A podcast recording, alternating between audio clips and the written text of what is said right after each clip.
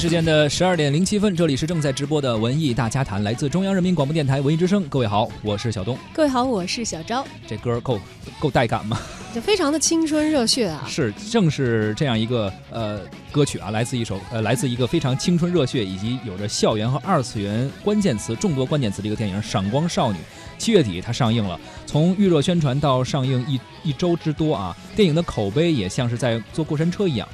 上映前吵闹的预告片和并不吸引眼球的海报，还有女主角的假发造型，都让人感觉这不过就是一部典型的国产的疯癫喜剧，甚至可以直接扣上烂片的帽子。可是随着电影的上映啊，又有不少专业的影评人啊，从专业的角度给予了好评，点赞的声音真是不少。很多观众也给出了瑕不掩瑜，没想到还挺好看啊这样的一些反馈。在向来对于国产片评价标准比较严苛的豆瓣上，《闪光少女》的得分也达到了七点五分，其中打四星的人呢，应该是人数最多的，占到了百分之四十三。从数据上看，这部电影的首日排片率为百分之八点二，当天报收是五百九十四万，除了第二天的。排片率上涨了百分之零点六以外呢，随后的四天的排片率逐渐下滑至百分之六左右。影片首映的四天累计票房是三千二百八十四万元，而上映一周啊，票房依然是难以突破五千万的大关。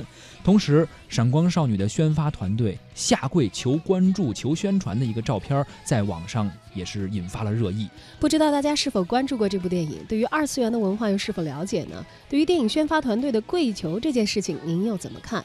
欢迎参与到节目的直播互动，关注文艺之声的微信公众号，发来留言，还有机会获得我们赠出的电影票。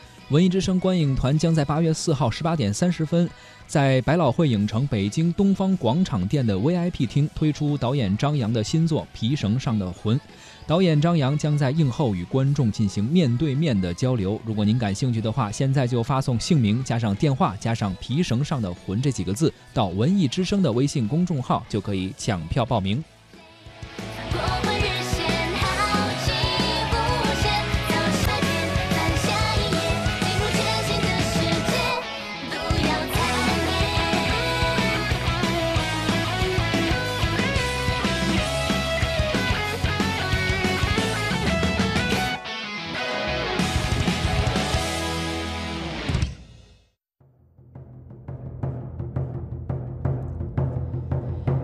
跟市场上常见的国产青春电影不同，《闪光少女》关注的不是青春期懵懂的这种情感纠葛啊，啊，没有国产青春片里面的谈恋爱、打架，还有什么啊，包括什么早恋呀，包括什么堕胎这种狗血的情节，没有那些烂大街的八零后怀旧元素，而是关于跟伙伴一起追梦，使小众变得大众的这样一个故事。对于“青春”二字，试图做出诠释。整个故事围绕着二次元和民乐来展开。故事呢发生在一所音乐附中，学习扬琴的少女陈晶喜欢上了学习钢琴的学长，却遭到对方的无情的嘲笑。为了向学长证明民乐并不比西洋乐低级，陈晶决定组建自己的民乐队。在乐队成员的努力之下呢，同学们终于认识到民乐和西洋乐器一样，有着不可替代的魅力。有人说啊，《闪光少女》这部电影是名副其实的三无产品，就是。无一线演员，无大牌导演，也无成熟的 IP，唯一还算得上是圈内的熟人的吧，只有是本片的编剧鲍晶晶，曾经因为《十点三十三天》获得过金马奖。当然还有陈奕迅啊，在其中客串了一个比较奇怪的角色。此外，电影还请来了著名的音乐制作人梁翘柏为电影创作音乐，还请来了中岛美嘉、周笔畅、逃跑计划、徐佳莹等人为影片献声。除此以外啊，其实就电影本身，并没有什么太多的看点。但就是这样一部所谓的三无作品，一上映呢，却有不少业内的人士为他们点赞。这些声音来自清华大学新闻与传播学院的教授尹红，大家也经常在咱们节目当中天天影评里头啊啊，今日影评当中听到他的一些点评。包括还有北京大学的艺术学院教授李道新，也是经常会，他是比较关注大陆电影以及这个两岸三地的电影发展的一位教授。还有国际中国音乐家联合会的副主席杨青，这算是音乐圈里人啊，从他们的角度给出专业的点评。对，毕竟这个电影是跟哎民乐有一些关系啊。同时呢，还有北京电影学院电影学系主任教授吴冠平。像这个微信公众号上，我们也看到很多号是以这个发文的形式来。占了这个闪光少女啊，是给包括也是做了一赞的票，对对对，做了一些评论。像这个影视风向标的创始人胡建里，以及这个影视毒舌的创始人李新文，这都是表扬了这部电影的。嗯，像这个影评人和电影学院的博士屠明根木匠啊，也是。对这个电影的评价应该说是不差的。嗯，那么业内人士交口称赞，当然也不说就是特别大的面积确实是给了很大的肯定吧。反正从不同的角度都是给予了点赞。我们听一段音频吧，这里面就包括了上述这些人，包括还有中国传媒大学的副教授刘硕他们的声音。以前我们看到的青春片呢，都是类似于什么什么堕胎、泡妞、打架，他抛开了俗套的所谓的爱情故事，不再狗血。闪光少女把二次元呐、cosplay 啊，这个校园音乐啊，所有这些元素都比较成功的融合到影片当中。第一次正面表现了二次元文化。我觉得对于往生代二次元的观众来说，这有天然的吸引力吧。它充满了音乐感，整个影片会带给你非常愉悦的观看体验。我们最苦恼的就是中国好的东西怎么能被九零后和零零后接受？因为有的时候他自由选择，他不选你，你没有辙。等你们出国，难道不想告诉外国，我们自己的音乐也超厉害？学你们的音乐只是因为喜欢。那一句话说出来以后，我特别感动。我们为什么不能这么说呢？作为一个大民族，最后当民乐以百鸟朝凤的方式打败西洋乐的时候，啊，很多观众鼓掌。说它是三无电影，正是反映着我们现在电影观是不正常的。其实一部好的电影就是一部好的电影，它本身应该就不需要有所谓的流量小鲜肉啊、大明星啊。这样的电影才应该是电影作品当中的一个主流。这一点上，《闪光少女》其实做出了一个非常好的一个典范。随着我们电影市场的规模越来越大，观众啊对影片的品质和质量本身很看重了。好的电影一定不会被埋没。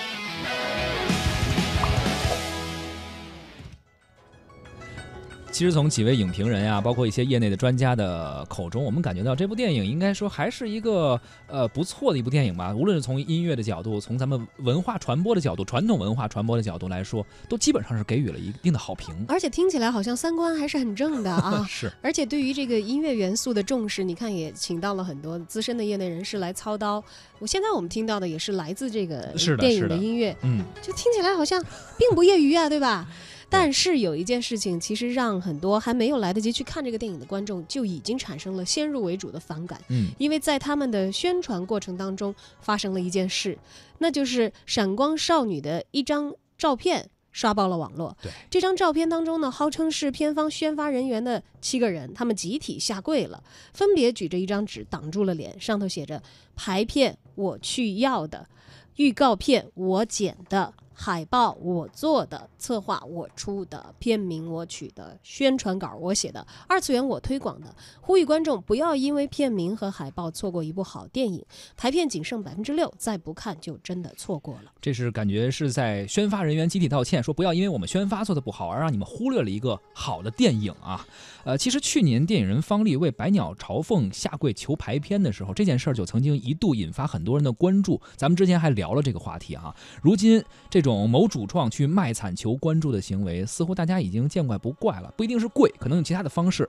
但是这次集体下跪，整个宣发团队都跪下来求去大家去买票，这个在电影行业目前还是比较少见，应该是第一回这么多人一块儿跪哈。对，有人说这是宣发团队在表示诚意，有人说这不过就是一个套路，但是更多的人对此是表示反对的，觉得他们失掉了自己对于作品和团队应有的尊重。我们也请出文艺大家谈的媒体观察员胡克飞，听听他是怎么说的。这个片子呢，我本来不打算去看，但是呢，话题性又这么强，我自己又长期混在这个民乐圈里，想想还是看一下吧。整个片子很完整，故事没有问题啊，没有太多硬伤，说不出有多出彩儿，也不能说多糟糕。唯一的问题就是什么呢？这个电影啊，它实在不适合二十岁以上的成年人看，不管是男孩还是女孩，我觉得二十岁是个坎儿，所以我强烈建议电影设分级制度，像《闪光少女》这种片儿啊，应该拒绝成年人入内，因为简直是图样图森破。那假如我回到高中，看到这么一部电影，我觉得可能还不错啊，就就好像假如我回到三岁看《熊出没》，应该感觉也不错。但是我现在三十了，我看《闪光少女》和我看《熊出没》的感觉是一样的，特别尴尬啊！除了尴尬，没有太多的感受。它不能说它加入了二次元的元素，加入了小清新的对白，还有这些低劣的懵懂的感情。我觉得这些一切的一切让我觉得我花钱买票像个傻瓜。所以这部片儿啊，它可能不是不好，是不适合成年观众。可能换一个年轻孩子啊，十三四、十五六啊，觉得看完之后老好了，自己的生活就是恨不得回到那个那个电影里才好呢。但是我实在是不能不能理解这种这种片子拍给成年人看是干嘛。说完了这个以后呢，我的感觉就是说，这部片子到今天获得这样的排片和这样的票房是很正常的啊，因为我不是一个特别奇怪的口味啊，我觉得我我的口味和大众的口味基本是差不多的。人们经常吐槽我们现在拍不出好的青春题材的电影啊，一整就是早恋、堕胎、离家出走，但是不能因为这样。一部青春题材电影里没有早恋、堕胎、离家出走，它就是好片吧？人家经常吐槽说，一个电影花了大钱，请了好多小鲜肉，但是演技特别差。但是你不能说这电影里拢共一个明星没有，全是素人，它就特别好吧？人们经常说这个片子，呃，这个著名的导演和这个编剧他思路不一样，导致整个影片的风格不统一。但你不能说因为编剧和导演是两口子。这电影就一定完整吧？那《闪光少女》就是这么一部片子，啊，看上去清新脱俗，没有槽点啊，大家吐槽时他他都巧妙的避开了，啊，从这个呃导编拍演啊，全把这些大家愿意骂的地方都避开了，但是呢，也没有亮点呢，槽点没有了，亮点也没有，这种不怀旧的青春片本来就没什么人看。你说高中生、初中生，他他他是消费的主力吗？你有多少票房期待呢？你说你你是卖二次元的这种概念，二次元本身就是一个伪概念，它更更构不成电影消费的主力了。那咱们再来说说，这个宣发团队是不是有毛病呢？当然有毛病。大家去搜一下他们之前的海报，简直辣眼睛，是吧？这宣传这个二次元呢，就等于把大部分的观众拒之门外了。而且是大家都经常说我们我们不懂零零后的生活，但据我了解接触的零零后也不是每一个都生活在二次元里，啊，即便是有一些我身边很喜欢二次元的年轻人，他们也不会像片子中这样的二次元女孩睡觉也穿着 cosplay 的衣服吧？我觉得这不叫二次元，这叫二吧？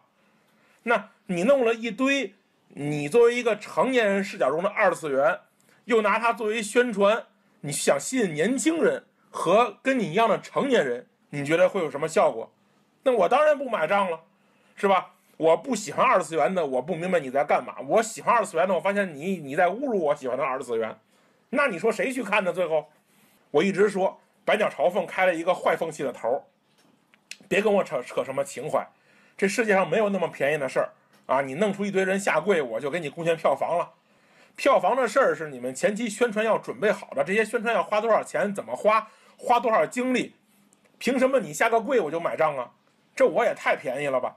你片名没起好，海报没起好，宣传稿写的贼烂，就下跪呀？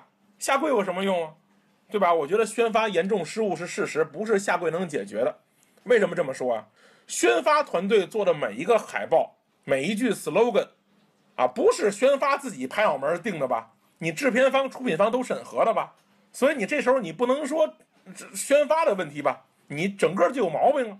你现在宣发出来贵，制作方在后面聊情怀，这这种不就是刷存在感吗？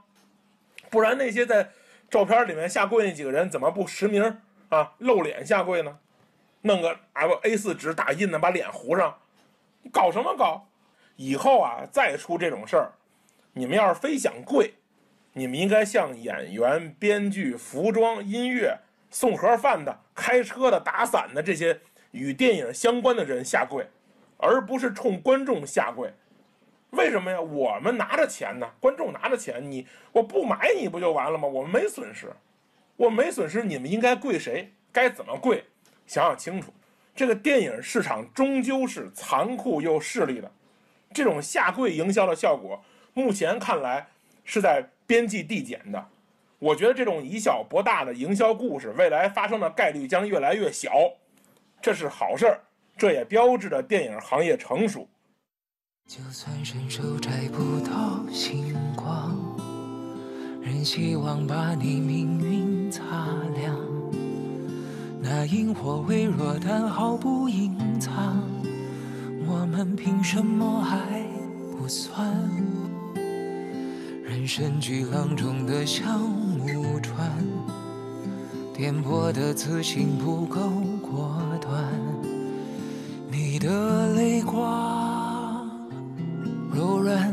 倔强。好，欢迎回来。今天我们聊的是电影《闪光少女》以及她一个下跪求票房的一件事情啊。其实作为一部中小体量的电影，《闪光少女》今天取得的票房成绩也并不应该说算是出乎意料，因为你毕竟要知道她同时期的对手是谁，《悟空传》《绣春刀二》以及《神通奶爸》这样的一个呃阵容的一个其实仔细看看啊，现在《闪光少女》还在档期上，而之前跟它。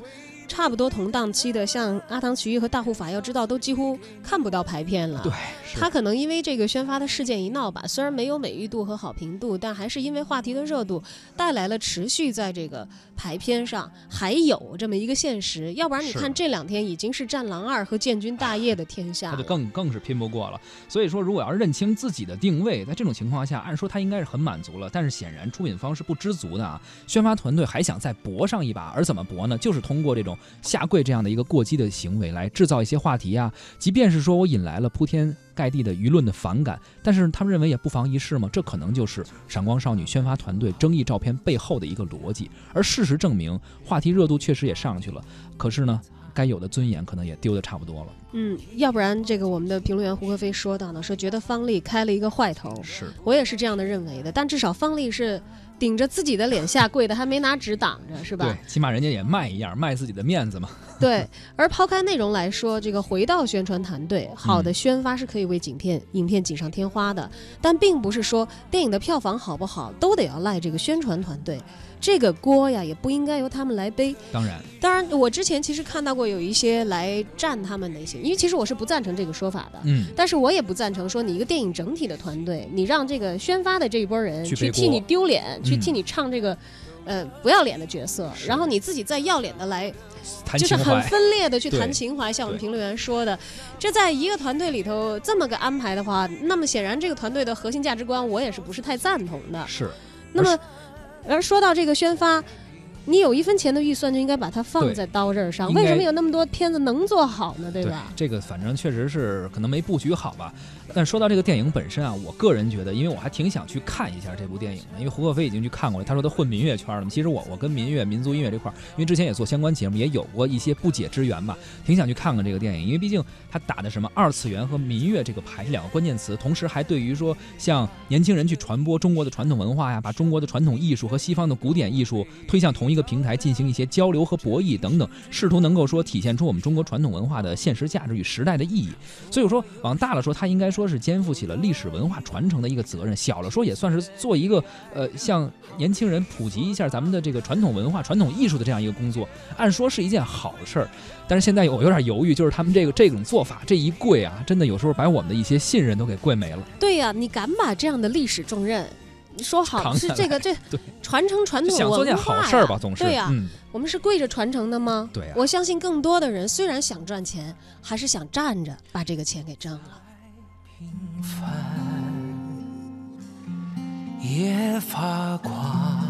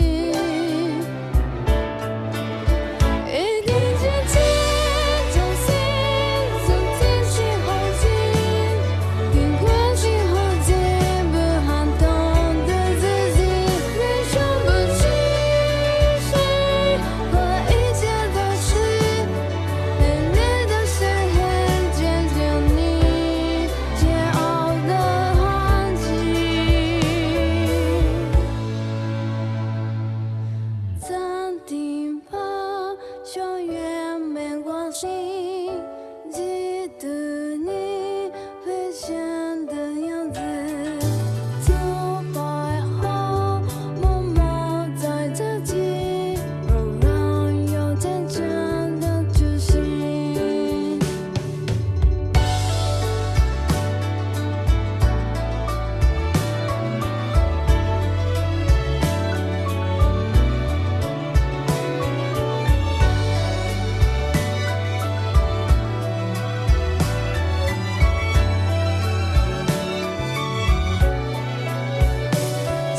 京农。